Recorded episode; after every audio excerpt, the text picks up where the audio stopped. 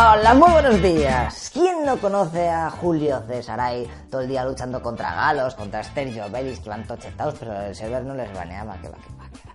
Bueno, ¿pero sabéis su historia? ¿Sabéis la vida de Julio César? ¿Cómo iba así? ¿Cómo tenía tocha esa todo, todo, todo grande? ¿Por qué la tenía tan grande? ¿Para hacer qué? Mm, Pues tranquilo, que hoy te lo vamos a explicar en esta historieta de la leche número 67. ¡Vamos!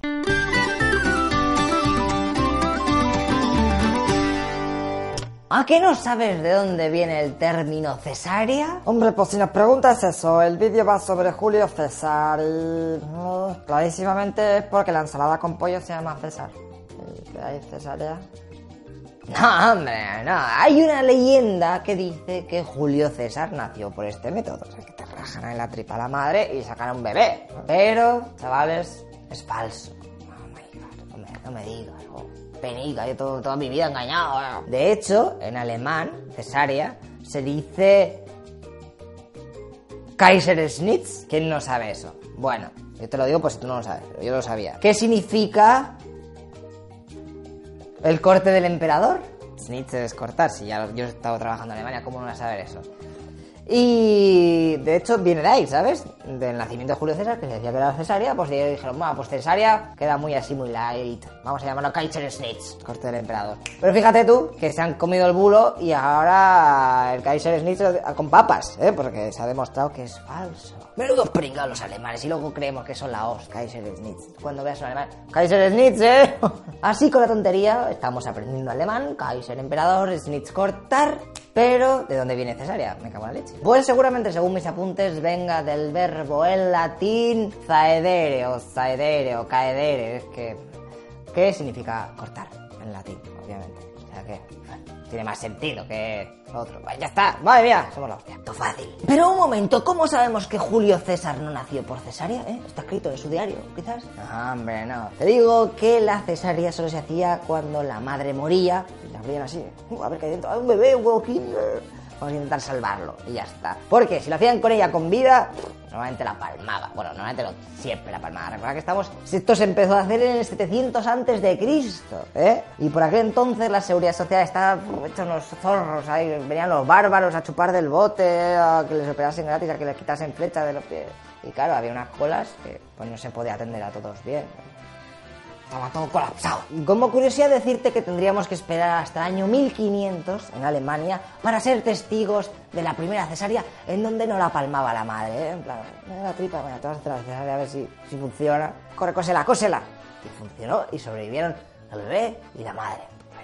Y en el año 2000 en México la primera autocesárea. Es decir, una mujer que se encontraba todo mal, no había nadie alrededor, cogió un cuchillo de cocina, se bebió alcohol de las heridas, lo justico para no morir, ¿eh? pero para anestesiarse, o sea, no lo hagáis, porque eso te vas a palmar, pero ella tuvo coña y no se murió. Pero se anestesió y se cogió el cuchillo ese que os he dicho, 17 centímetros así en todo el estomagazo, ¿eh? sacó a su bebé, no, no sé cómo lo hizo, pero sobrevivió. Y es el único caso en la historia de la humanidad, hasta el día de hoy, 2018-2019, donde ha habido una autocesárea con éxito. ¿Lo visto? En México. Fíjate lo que estamos aprendiendo. Autocesárea y 17 centímetros en todo el estómago. Ahí te, te. No lo hagas, no lo hagas, que duele muchísimo. ¿eh? O vete al médico. Y como no, ya nos hemos ido otra vez del tema del vídeo, pero bueno, ahora que estamos alejados, decirte que lo de la ensalada César no viene de Julio César tampoco. Madre mía, estamos saliendo de Matrix. Puede ser, puede ser. El término viene de su creador, César Cardini, que en 1924, en un hotel restaurante de Tijuana, México, pues dijo, mira, voy a echar pollo aquí, o sea, yogur aquí. Hostia, ¿Te gusta? Pues lo voy a llamar César, como yo. Bueno, es lo que dicen, hay muchas teorías, pero vamos a quedarnos con esta, que es la que más mola, no la sabemos, en 1500 autocensura, eh, ya no sé lo que estoy diciendo. Vámonos a aprender un poco de la historia de Julio César, anda, que Julio César nació en el año 100 antes de Cristo, así clavaos, a mediados del mes de... ¿De qué mes? Julio César, ¿de cuál puede ser? Pues de julio, Julio. Entonces ahora nos vas a explicar de dónde viene el nombre de Julio para el mes, ¿eh? Buah, ¿Quieres que te lo diga? Eh, no. Pues entonces te callas. Antes que nada decirte que lo que vamos a ver hoy y en el próximo vídeo son principalmente curiosidades que le van sucediendo al tío este a lo largo de su vida, ¿eh? Lo que más mola, lo he elegido yo. O sea que si quieres su full biography, te ves un documental o lo que sea. A mí déjame en paz porque hemos elegido lo más guapo. ¿Mm? Ahí va. Nuestro protagonista nació en una familia más o menos con cash y pronto empezaron sus movidas que daban para una peli, vamos, de la HBO. Con 16 años, un destacado político le nombraría sacerdote de Júpiter y además le casaría con su hija de 13 años. Ahí, venga, con 16 años ya casado. ¿Tú qué estabas haciendo con 16 años? Jugando a Pokémon. Pero no todo es tan bonito, porque el tío este que ha casado a Julio César con su hija se lleva a matar con otro manda más romano llamado Sila. Y están, yo lo más que tú, que no, que yo lo más bueno. Pues al final Sila gana, se carga al suegro de Julio César y se nombra dictador de la República Romana. Sila, Sila. Entonces, claro, Julio César está en un percal de la leche. Sin comerlo ni beberlo, se había quedado encasillado en el bando perdedor, casado con la hija del loser ese. Pero iba a tener suerte, porque a Sila Julio César le cayó bien. Y le dijo, mira, oye, si... Vamos a hacer una cosa, ¿por qué no te vienes avivando, eh? Pero mm, como muestra así de lealtad, te divorcias de la hija del que he matado ahora, ¿vale? Eh, si, la acabas de conocer, tiene 13 años, ¿qué, qué más te da, hombre? Venga, Julio. Julio. ¿Y qué dijo Julio César? Pues Julio César, que estaba tontorrón, dijo que no, que él no se iba a divorciar, se quedaba con la chavala. O sea que, ale, ya la tenemos liada. Sila, ante tal respuesta, mandó a un grupo de sicarios a por la cabeza, a ver si la- se la dejaban un poco, y si no se la daba por las buenas, pues se la cortarían para llevársela a Sila. Entonces, claro, Julio César dijo, bueno, cogió las cosas y se piró de Roma. Lo que pasa que todo el día ahí de mochilero, después de haber estado viviendo en la jet set de la vida, unas penurias que flipas, pues él enfermó. Y para más Inri le capturaron los sicarios. Pero él les come la cabeza y les dice, a ver, ¿cuánto se iba a pagar Sila cuando me capturaseis? ¿Dos talentos de oro? ¿Dos? Qué carico, ¿no? Y entonces les dio, repartió el dinerico y ellos se fueron. Vale, no te llevamos a la capital, vive tu vida de mierda, nos la pelas. Vamos a seguir buscando por otro lado, viva la vida. Que yo también me pregunto, no es más fácil hacer esto. Oye, Julio César, te hemos atrapado, lo siento, eres un loser. Dame todo el dinero que tengas. Eh, la bolsa está aquí todo, ¿no? Venga. Ahora, lo siento, pero te damos donde Sila, que nos va a pagar más dinero. Oye, Sila, aquí tienes a Julio César. ¿Y no tenía dinero él cuando la atrapasteis? Nah, estaba, estaba pelado. Eh, Eso es mentira, me han robado la bolsa. Nah, que, está- que estaba pelado, que, que te calles, te calles. Estaba pelado. Bueno, pues da igual, a la matarlo y toma los dos talentos de oro para cada uno. Pues no sé, tío, se han ganado todo el dinero de Julio César que llevaba, que seguramente estará forrado, y los dos talentos de oro. O sea, todo el mundo sale ganando. Julio César está muerto, Sila está Happy Christmas y los otros ricos. Bueno, Julio César, claro, no gana nada. Bueno, da igual. Aquellos eran otros tiempos con honor y cosas de esas que hoy no sabemos lo que es, por eso no me entra en la cabeza. ¿Cuánto tenemos que aprender de la historia? El caso es que los años pasaron y Sila perdonó a Julio César. Lo que pasa que él no se fiaba mucho y decidió no volver a Roma y se metió en un server de guerra contra un reino que estaba por el Mar Negro, donde está Turquía más o menos, ¿ok? Allí estaba asediando una ciudad junto con otras tropas romanas cuando le dicen, oye Julio César, un momento, mira, te vas a ir de mensajero al reino este que está al lado, a ver si nos deja su flota y acabamos ya con la serie, macho, que es un pateo aquí con sus barcos así, podemos reventarlo antes, ¿ok? Venga, chicos de los recaos, tira para allá. A los pocos días, César llega a la corte y dice, Oye, Nicomedes Cuarto, que me han dicho que... Julio, Julio, Julito, pero ¿cómo eres tan guapo, Julio? Ay, Julio, ¿cómo, cómo lo haces, Julio?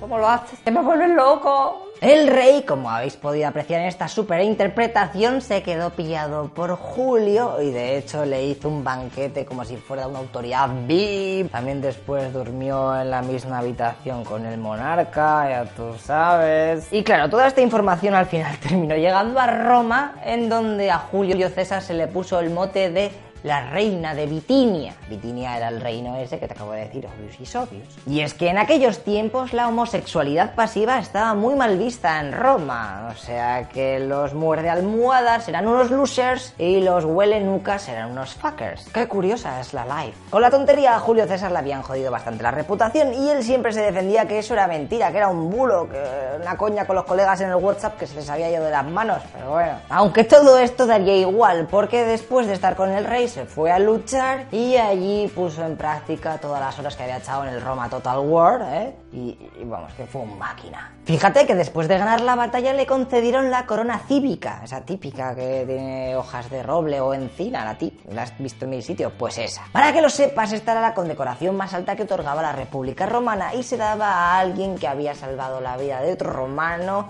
en una batalla. Así que si tenías ese skin, eras como el fucking boss. A los pocos meses, Sila, su antiguo hater, ¿os acordáis? Pues renunció a ser dictador y se retiró a pegarse la fiesta, padre. Madre mía, que estoy forrado. Hasta que en el 78 a.C., pues le entró un cáncer de estómago, de intestino, o cirrosis, de todo el alcohol que bebía y la palmó. Lo curioso es lo que pusieron en su epitafio, es decir, la típica frase esa que ponen en la lápida. Ningún amigo me ha hecho favores, ningún enemigo me ha inferido ofensa que yo no haya devuelto con creces. Así que espero que te estés currando ya tu epitafio, ¿eh? La última palabra, ponla en el frigorífico, eh, pones epitafio dos puntos, la frase que quieras, para que cuando te mueras alguien vaya al frigorífico y diga, anda coño el epitafio, y se murió hace cinco años, da igual, se lo ponemos y ya está, ¿eh? Que eso siempre queda bien, da, da estilo. De hecho, hacer un vídeo sobre los epitafios más pros de la historia podría molar, ¿eh? Yo lo dejo ahí. Además, esto es fácil de hacer, leer y montaje. Da igual, a lo mejor lo hago, es chungo, pero yo me, me, arriesgo. Bueno, lo que iba, que Julio volvió a Roma y se hizo abogado, como el que tengo aquí colgado. El tío era un crack y pronto su elocuencia salió a relucir. Pero él sentía la necesidad de subir de nivel. Estaba quedándose apalancado en la capital ahí romana, así que decidió que se iba a ir a Rodas. Está bastante lejillos a ir a clases de Apolonio Molón. Con ese nombre aquellas clases estaba bastante guay. Y es que fuera coñas, ese tío estaba considerado uno de los mejores gramáticos de su época. Lo que pasa que en el trayecto su barco es apresado por unos piratas, los cuales no son tontos y dicen, anda, tía, Julio César. Miran en Wikipedia quién va a ser y dicen, Buah, hay que pedir un rescate de la leche. 26 kilos de oro que pidieron. Va, calderilla. César, que era un cachondo, se empezó a escoger 26. ¿Y por qué no mejor pedís 60 kilos de oro? a ver, entonces, Julio, ¿en qué quedamos? ¿Pedimos 60 o 26? 26 nos parecía justo, pero si me está diciendo que 60 lo van a pagar.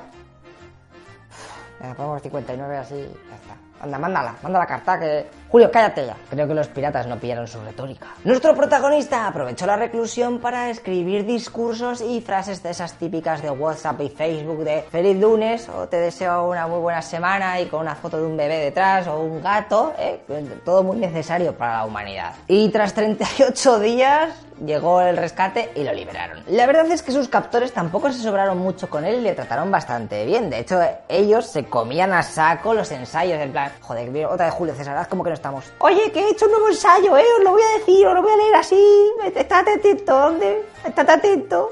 Y luego me decís qué tal, ¿vale? Me hacéis una crítica así. Me he pedido, queridos Reyes Magos, me he pedido la Vaticao pero a pesar de haber aguantado todo, Julio César les dijo, oye, esto no va a quedar así, ¿eh? yo conozco gente muy peligrosa. Y cuando Julio César ya estaba en casa tranquilico, mandó organizar una fuerza naval en Mileto que fue en búsqueda de los piratas, a ver si los encontraban. Tras varios días en el mar los pillaron y Julio César apareció por ahí diciendo, vaya, vaya, vaya, ahora quién es el que está capturado. ¿Y qué creéis que hizo con sus antiguos best friends? ¿Eh? Buen rollo, solo pasó por ahí para saludarles, ¿eh? Pues exacto, tío. Los cogió y los mandó crucificar. Eso sí, como eran colegas, ordenó que les degollasen antes para que no sufriesen tanto en la cruz. Un poquito así, y lo crucifican, 50-50. A la mínima te crucifican estos romanos. Después de todo esto, le tocará currar en Portugal y el sur de España, aunque tampoco estará mucho tiempo, y después de patear unos cuantos culos aquí en la península ibérica, se volvió para Roma y atento al culebrón que viene ahora. Su primera mujer, Cornelia, que os había dicho que él se había casado con 16 y ya con 13, pues se muere dando a luz y también el bebé sale muerto, ¿ok? Una pena, lo que pasa que Julio César tampoco está para muchas leches y se casa otra vez, esta vez con Pompeya, que era la nieta de Sila, el tío ese que la había intentado matar. Bueno, pues ella era la responsable de hacer unos ritos todos sagrados en donde solo podían entrar mujeres y era muy viva, bueno, aquello era la leche. Y fíjate qué movida. Un tío va, se disfraza de mujer y se cuela en uno de esos ritos porque se quería faquear a Pompeya, la mujer ahora de Julio César. No lo consigue, pero eh, ya estaba liada. La gente se indignó que flipas, pero como un hombre ahí en la fiesta esa es solo mujer, pero ¿esto qué es? Y Julio César decidió divorciarse de Pompeya. La mujer de César no solo debe ser honrada, además debe parecerlo. Pero vamos a ver, Julio, si se ha colado un tío que quería encima faquearse a tu mujer y tú vas y te divorcias de ella, pero si no tenía ninguna culpa, ¿eh? Lo más gracioso de todo es que al tío este no le pasó nada, al que se disfrazó de mujer. El pueblo le perdonó y Julio César ni siquiera testificó en contra de él.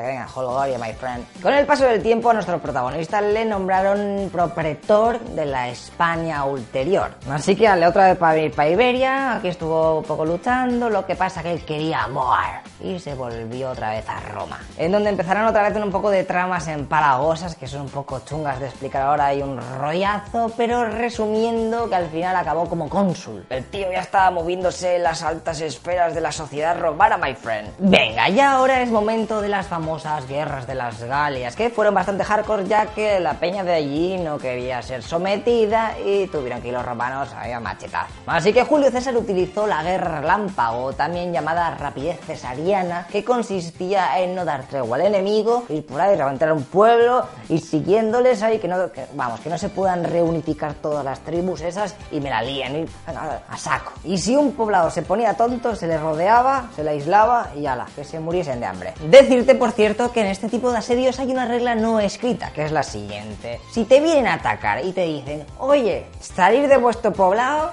y luchamos aquí en campo abierto y el que gane ganado y el que no, pues Toma. Y tú le dices, no, tío, no te oigo, mañana tengo examen, dejadme en paz, ahora no entréis, iros por ahí. Bueno, eso significaba que iba a haber un asedio y seguramente te incomunicarían, no te iba a entrar agua, no te iba a entrar comida, bueno, aquello iba a ser un desastre. Entonces, tras unas semanas, meses, lo que sea, si decidías rendirte, en plan, "Mae, estoy aquí en la mierda, oye, que lo que me dijisteis hace unos meses de ir a luchar fuera, ni a ni eso, nos rendimos, o bueno, si queréis luchar, ah, nos rendimos, déjalo, ¿va? ¿Y qué? Pero peace, peace and love. Lo que pasa que, como habían declinado la primera oferta de rendición o incluso de lucha, eso significaba que cuando entrasen las tropas al poblado, pues seguramente se cargaran a todo el mundo que estuviera dentro, lo iban a saquear al máximo y lo incendiarían y lo destruirían. ¿Ok? Eso te lo digo por si en algún momento te ves en un asedio, que sepas que tienes dos opciones. Si resistes, con todas las consecuencias, y si no, pues ya tú sabes. Bueno, resumiendo, la batalla final que decidiría si los romanos con Julio César a la cabeza se hacían con todo aquello, por el contrario, los galos eran los amotes de aquella zona y echaban un poco a los romanos, se decidiría, bueno, se jugaría en Alesia, la cual está bastante guapa porque los romanos llegaron e incomunicaron todo el poblado. De hecho, Julio César mandó construir 15 kilómetros de muralla y trincheras alrededor para que nadie entrase o saliese de allí. Daos cuenta del curro que se pegaron los romanos, ¿eh? aquí tenéis un esquema, pero para que veáis, había dos líneas de estacas afiladas, socavones para que no se pudiera campear, un foso de agua, luego la muralla, y si alguien llegaba se encontraba con una torre con snipers y piezas de artillería. Snipers, eh, snipers, snipers, breva. Los galos de Alesia, que estaban viendo que aquello se les estaba poniendo bastante complicado, consiguieron sacar a su caballería fuera de allí antes de que acabase el recinto y toda la muralla, con la idea de que fueran de poblado en poblado pidiendo ayuda y luego juntar un ejército y volver aquí a socorrer a los que se habían quedado dentro. Los del poblado galo, después de un mes de estar ahí encerrados, ya se estaban quedando sin comida, así que organizaron una reunión y en la cual se decidió lo siguiente, atento porque te va a molar. Mira, callaos. Hemos decidido en la reunión esta guay que hemos hecho que como son mucha gente y hay poca comida, vamos a sacar del poblado a toda la gente que no pueda luchar, ¿vale? Os sacamos y nos quedamos aquí dentro los guerreros y a ver si la podemos defender, ¿ok? Venga, hasta luego. Pues ahora, eso significaba que niños, ancianos, familias, mujeres, toda esa gente que no podía sostener un arma o que eran unos noobs, ¡hala! Fuera de la, de la fortaleza. O lo que es lo mismo, ellos salieron del poblado obligados, obviamente, y se encontraban en tierra de nadie. La muralla de tu pueblo está aquí atrás, ahí está la romana, pues bueno, pues vamos a los romanos a ver qué nos dicen. Ellos fueron caminando y los romanos al ver aquella percal de gente dijeron, que, que, que nosotros tenemos comida para todo el mundo, ahora, ellos a tomar por saco. Que es que también los romanos llevaban tiempo ahí y su ejército no se alimentaba del aire. Así que les dijeron que era nadie de la China. Ahora que toda la peña se dio la vuelta otra vez y se fue vez a su poblado. Lo que pasa que los guerreros que estaban ahí les cerraron las puertas y ¡ja! Ahí os apañéis, hombre, nos queremos. Imaginaos la situación. Unas 10.000 personas en tierra de nadie. De los romanos y su propio pueblo. ¿Y qué pasó con ellos? Pues que toda esa gente terminó muriendo de hambre. Ahí, en plan, me han echado de mi casa. Bueno, epic, epic tactic. Pero bueno, por lo menos espero que todo esto haya servido para algo y los de Alesia, eh, pues consiguieran salvarse, ¿no? Sí, sí, ya verás. Julio César, que no es tonto, decide construir esta vez una segunda muralla alrededor de la primera. Por lo tanto, tenía una mirando a los de Alesia y otra hacia el exterior para cuando vinieran los refuerzos, ¿eh? Y su ejército en medio, ¿sabes? Se había hecho un corredor más o menos. A los pocos días se ven tropas en el horizonte llegando. ¡Vamos, por fin! Los de Alesia lo ven y dicen... Tan solo hay que romper un cachico de muralla así y nosotros podemos salir, ¿sabes? O sea, tampoco es tan difícil. Y además los galos vienen como un mogollón de tropas. Está hecho.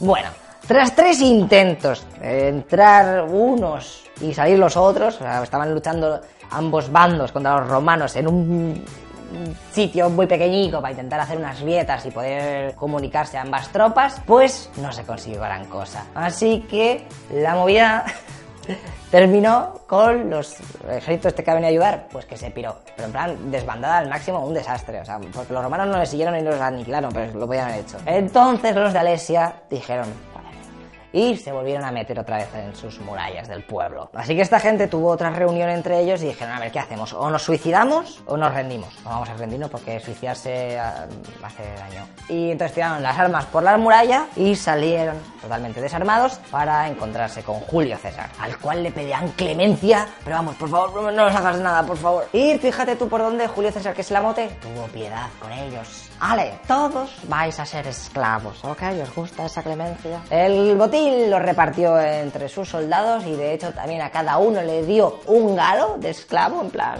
toma este oro y un tío así para que te lo lleve. Así que de golpe y porrazo había unos 40.000 esclavos nuevos de camino a Roma con sus tropas así que toquepan. Muchos de los cuales serían vendidos en la capital por más money, my friend. Qué bien, ¿no? Ha salido todo a pedir de Milhouse. Para que os hagáis una idea, se calcula que en la toma de la Se conquistaron unas 800 ciudades y pueblos, con un resultado de medio millón de galos muertos. Y eso que Julio César tan solo contaba con 50.000 soldados, ¿eh? para que veáis que la organización es todo en esta vida, muchachos. Y lo siento mucho, pero lo vamos a dejar aquí, que el vídeo se está quedando muy largo y todavía quedan muchas curiosidades. Así que en una semana te veo, en unos días, o si ya lo estás viendo cuando ha salido, pues le das al vídeo que saldrá aquí al final. Pero decirte que lo te das muy lejos, porque y tampoco te encariñes mucho con Julio César, ¿eh?